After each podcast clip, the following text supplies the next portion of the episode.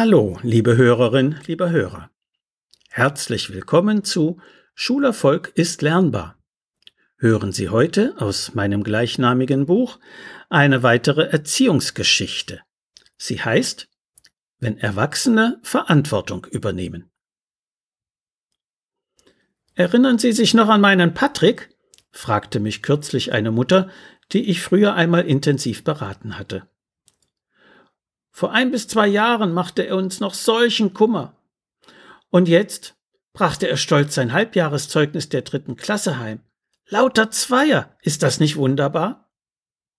Ja, das ist wirklich wunderbar.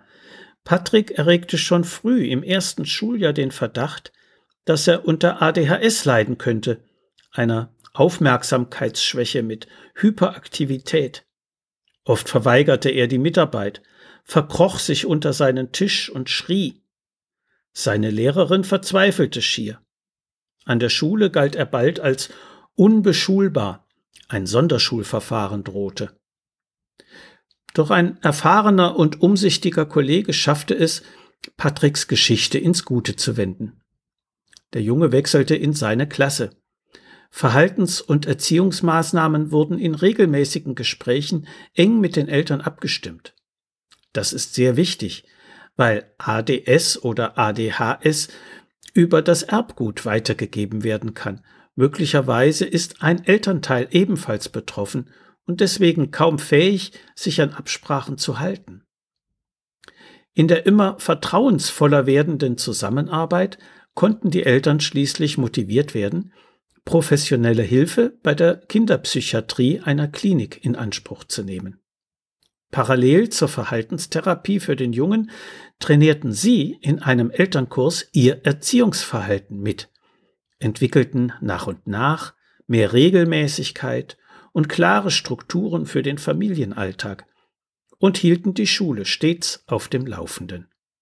Insbesondere mussten sie lernen, mehr Zuverlässigkeit in Bezug auf die pünktliche Tabletteneinnahme zu entwickeln, denn Patrick braucht medikamentöse Hilfe, um sein Verhalten besser steuern zu können.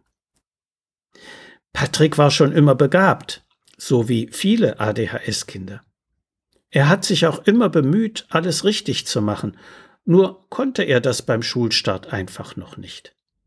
Er hätte es auch nicht gelernt, wenn er noch einmal aus dem ersten Schuljahr ausgeschult worden wäre, sondern er brauchte dafür therapeutische Hilfe. Dass er jetzt lauter Zweier im Zeugnis hat, ist dennoch vor allem sein eigenes Verdienst. Er konnte das jedoch erst schaffen, als die verantwortlichen Erwachsenen in seinem Umfeld bereit waren, hinzuzulernen und den Rahmen für seine Entwicklung passend zu gestalten. Ein Kind ist immer eine Herausforderung. Nehmen wir sie an. So viel für heute. Sie finden viele weitere interessante Erziehungsgeschichten und hilfreiche Sachtexte in meinem Buch Schulerfolg ist lernbar, erschienen im Medu Verlag Dreieich.